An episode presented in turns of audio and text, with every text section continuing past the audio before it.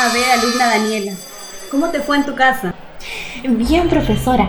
Parece que la trabajadora social logró hacer ver a mis padres que la correa no es una varita mágica para corregir nuestras conductas. Así es, Daniel. Los padres y los maestros debemos educar con las buenas palabras y los ejemplos.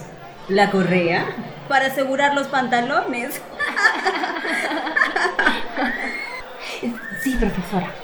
Ahora sí podré concentrarme en hacer mis tareas y en jugar. Sí. Los índices de violencia son muy altos. En los últimos años, los centros de emergencia mujer atendieron más de 30.000 casos de violencia de todo tipo contra la niñez, lo que incluye violencia física, violencia sexual y violencia psicológica. Datos recabados por la Encuesta Nacional sobre Relaciones Sociales 2015 evidenciaron que el 74% de menores entre 9 y 11 años fueron víctimas de violencia psicológica o física alguna vez en su vida. La violencia existe y combatirla es responsabilidad de toda la sociedad.